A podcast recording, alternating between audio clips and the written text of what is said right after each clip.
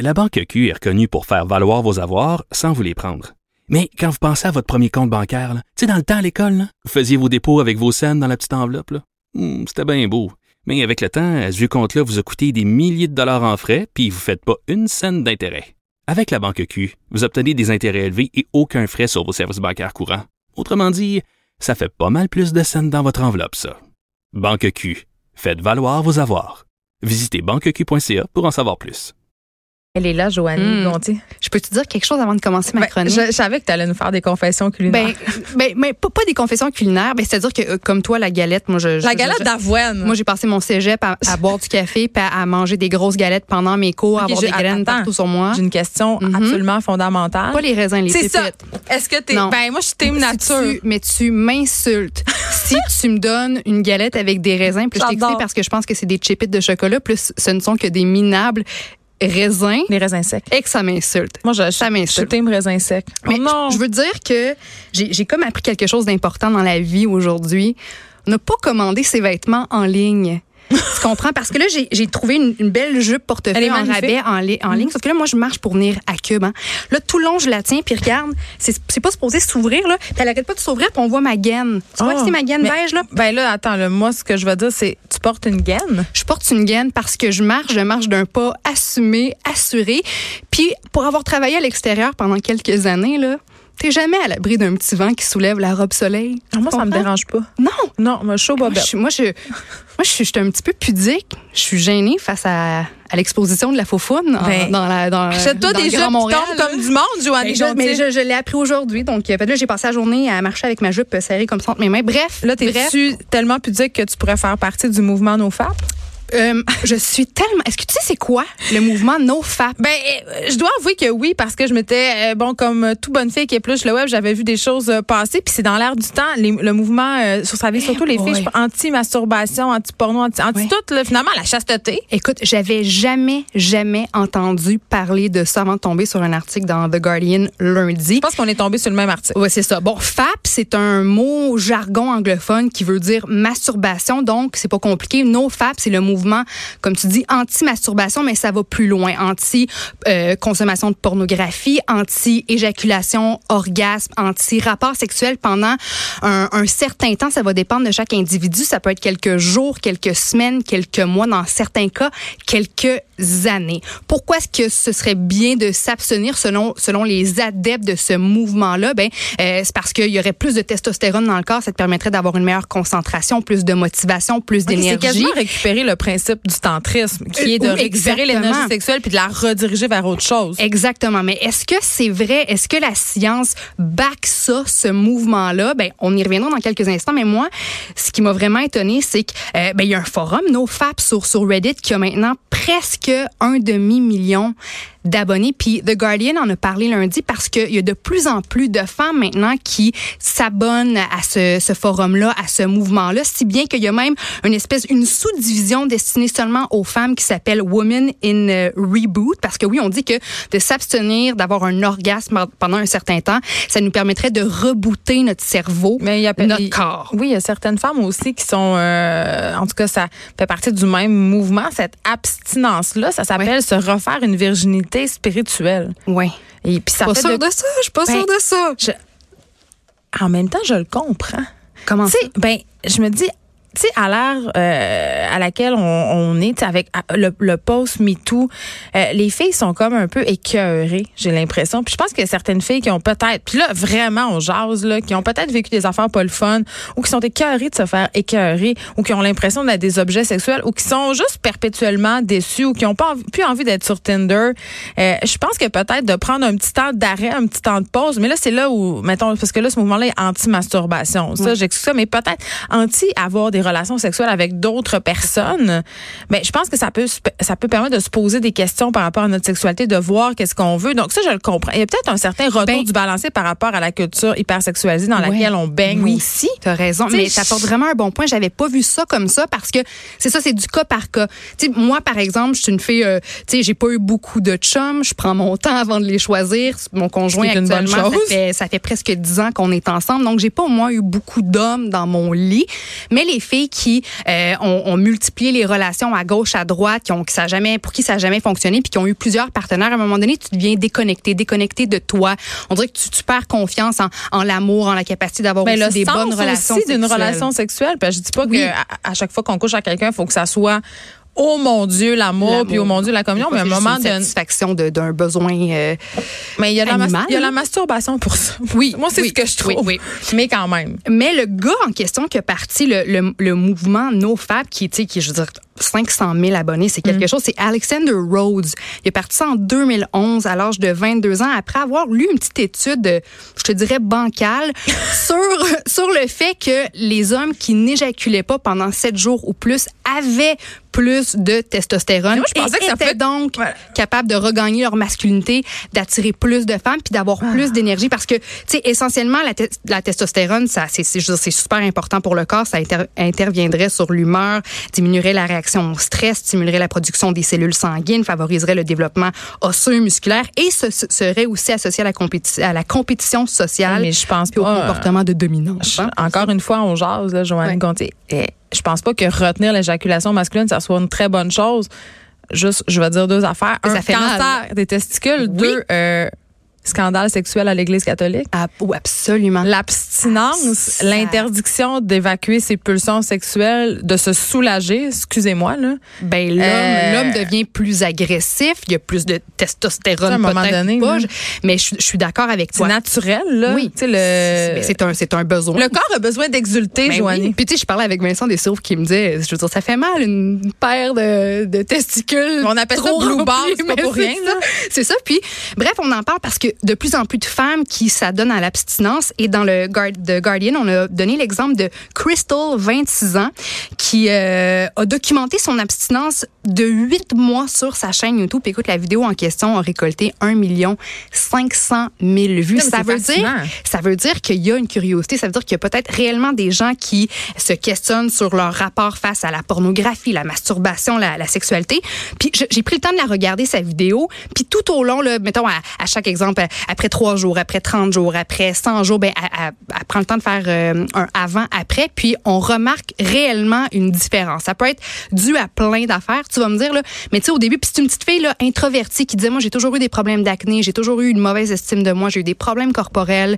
Euh, puis au, tout au long de la vidéo, on, moi, j'ai remarqué que bon, elle avait plus d'acné, ses cheveux étaient plus brillants, elle semble plus euh, plus motivée. Euh, ben, je, je suis d'accord avec toi, c'est que je trouve ça complètement ridicule. Ça, ça, doit être vraiment mais récupéré aux États-Unis par des mouvements religieux. Absolument. Parce que juste pendant que tu me parlais, j'ai fait une petite recherche euh, sur Google. Euh, j'ai tapé "sex is overrated", ouais. tu sais, et il y a plein d'entrées et il y a des millions, millions, millions, millions d'entrées euh, pour nous parler du sexe qui est overrated, qui serait overrated encore plus en dehors des liens du mariage. Donc des tendances comme ça euh, sont reprises par ce type de groupe-là et ça, je trouve ça dommageable. Mais quand même, je trouve que je veux quand même insister sur le fait que ça soit beaucoup des femmes qui sont intéressées par ce mouvement-là. Puis c'est pas parce que les femmes sont frigides, là, sortez-vous ça de la tête, là. C'est peut-être parce qu'il y a un petit problème, par exemple. Oui. Ah.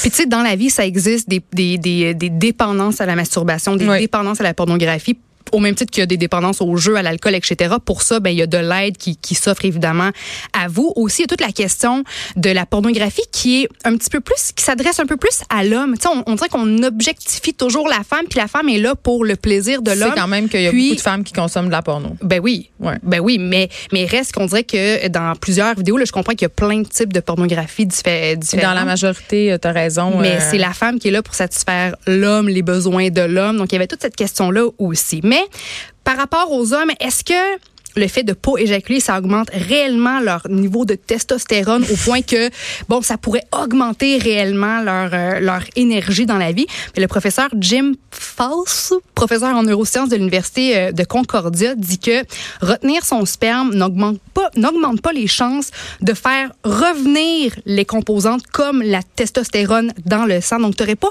réellement plus d'énergie. C'est ridicule. Pourquoi tu veux plus de testostérone anyway? Ce qu'il dit, par exemple, c'est que le fait de pas de pas éjaculer pendant un certain temps, mais là, tu sais, tu t'accumules de la tension puis de l'excitation. Donc, consciemment ou inconsciemment, tu vas compenser ailleurs. Tu vas peut-être prendre une marche, faire plus de sport, aller voir ta famille ou tes amis, ou tu vas plus te concentrer dans ton travail parce que, tu, te défoules pas via via la pornographie ou euh, tu sais en, en, te, en, te, en te touchant. Puis il ajoute que certains hommes éprouvent aussi une grande culpabilité après s'être masturbés. C'est pour ça que ah. pour eux l'abstinence leur leur permettrait de se sentir un petit peu plus euh, léger et propre, mais essentiellement là, partout sur les sites internet, la science prouve que la masturbation c'est important, c'est bon pour la santé, c'est naturel, ça combat le stress, ça nous détend, ça améliore la concentration, on dort mieux, ça agit comme antidouleur, ça stimule le, rythme cardiaque, etc. Puis en mais, terminant, mais ça on l'a déjà dit là. Ben je, juste, des bons, juste des bons côtés, mais, ben, des, hommes qui se sentent coupables après s'être passé un Welly là en 2019, excusez là. Ben écoute, tu, tu iras lire les commentaires ah, dans le forum, pas, euh, nos, nos FAP, c'est quelque chose. Puis en moyenne, la femme met combien de, de minutes de temps avant d'atteindre l'orgasme lorsqu'elle lorsqu'elle se, se, masturbe, d'après toi? Ben, deux minutes? Ah, oh, oui, juste ça. Quatre minutes. Quatre minutes en Ça dépend qu'est-ce que tu utilises. Moi, c'est ce que je dirais. La technologie est quand même rendue assez poussée. Oui, Là, on se parle euh, euh, une nouvelle qui me qui m'a vraiment euh, en tout cas, ça m'a renversé. Non, ça m'a fâché, ça m'a mis en crise. Oui. Le manque d'hommes économiquement attirants serait l'une des causes derrière la faible quantité de mariage aux ben, États-Unis. Oui, écoute, aux États-Unis, le taux de mariage est à, est à son plus bas depuis les 150 mm. dernières années. Puis c'est, selon, en fait, une étude du, euh, du Cornell University, ce serait, comme tu dis, le manque d'hommes économiquement attirants. C'est quoi un homme économiquement attirant? Non, excusez, on est ben, encore dans le, cette idée du mal pour voyage? ça, ça a bien de l'air. Fait que les hommes, pour qu'ils nous fassent vivre. Ben, tu sais. Ah, okay. faudrait que, que, que ton homme ait au moins un baccalauréat et gagne plus que 40 000 dollars euh, par année. Puis on, le docteur, c'est pas économiquement attirant, là. Ça, c'est ben, la base. C'est, ben, c'est la base. Puis le docteur. Tu juste pas un loser. Ben, mais, tout. mais toi, je te Est-ce que tu t'es déjà mariée? Oh oui, je me suis déjà mariée. Je viens de divorcer. OK, bon. Toi, est-ce que c'était, est-ce que tu cherchais justement un homme, juste un, homme euh, de qui t'allais tomber euh, amoureuse ou c'était important pour toi que ton ton mec ait des ambitions, une scolarité, euh, ben, un revenu, ça, parce que attends, il y a deux affaires, il y a deux affaires là-dedans, Joanie. La première, c'est si tu cherches un homme économiquement attirant, est-ce que toi tu es économiquement attirante aussi? Ça c'est la première affaire parce qu'à un moment donné, si on n'est pas dans cette idée de mal pour voyeur, toi aussi il faut que tu amènes de l'eau au moulin. Ça c'est la première affaire. Deuxième affaire, euh, je comprends qu'il y a des filles qui sont euh, des filles qui on les appelle souvent les gold diggers, mais il y a des filles qui sont très axées sur mon chum doit faire de l'argent. Mais c'est sûr que quand tu cherches quelqu'un, c'est un tout.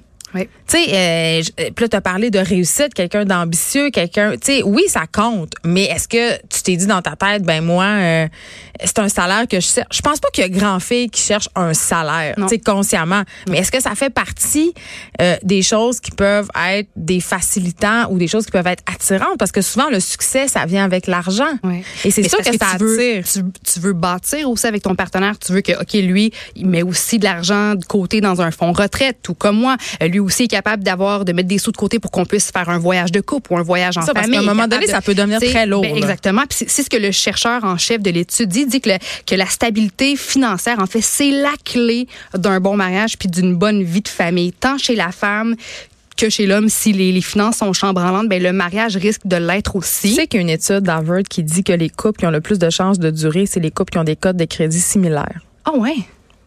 Oh, Mais pense-y comment c'est logique. Parce qu'on sait, l'argent, c'est la première source de chicane chez les couples.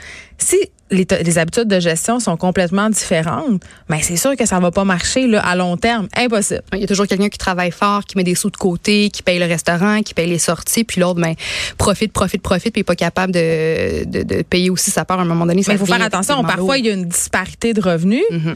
Il y a une différence entre une disparité de revenus et quelqu'un qui fait pas attention à son cash, qui dépense puis qui, qui s'occupe pas de l'entité familiale. Tu sais, un prof d'éducation physique au primaire, là, va pas gagner 100 000 on s'entend. Mais c'est rare qu'il va être marié avec une médecin spécialiste.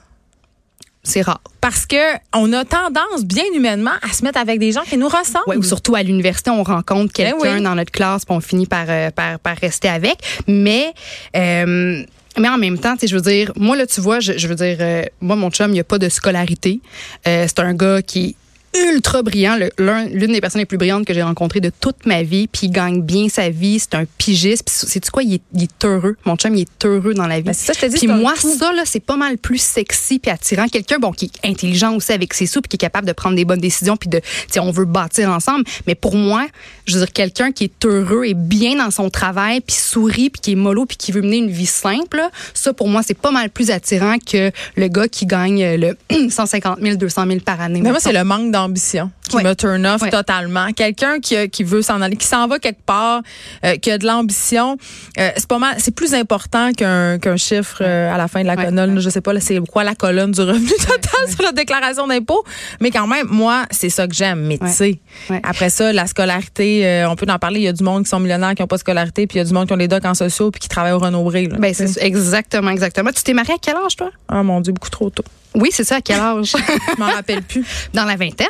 Euh, non, je pense pas début Ah trentaine, bon, ok, tu vois, parce que le fait qu'il y ait moins de mariage, c'est c'est peut-être aussi relié au fait que les milléniaux retardent le mariage. Tu sais, avant, nos parents se mariaient à la mi-vingtaine, même début vingtaine, se mariaient pendant qu'ils étaient encore à, à l'école, au cégep ou à l'université. Dans certains cas, mon père est encore à l'université quand il a épousé ma mère. Mais là, aujourd'hui, les milléniaux attendent dans la trentaine. Donc, attendent d'avoir terminé l'école. mais le mariage, d'avoir c'est encore- job, d'avoir une stabilité avant de, de vraiment euh, de, de- de se marier avec quelqu'un. Donc, à ce moment-là, les deux personnes sont un peu plus rendues aux mêmes étapes dans leur vie. Puis c'est peut-être à ce moment-là que les mariages durent plus. Donc, peut-être que dans quelques années, la tendance va être inversée puis qu'on va voir qu'il y a plus de mariages, mais simplement des gens qui ont décidé de se marier un petit peu plus tard dans la vie. Ben moi, j'ai hâte qu'on arrête de considérer euh, l'homme comme étant économiquement Ben. attirant parce que c'est dire que l'homme est automatiquement le pourvoyeur et ça, ça en dit long sur le statut de la femme dans notre société.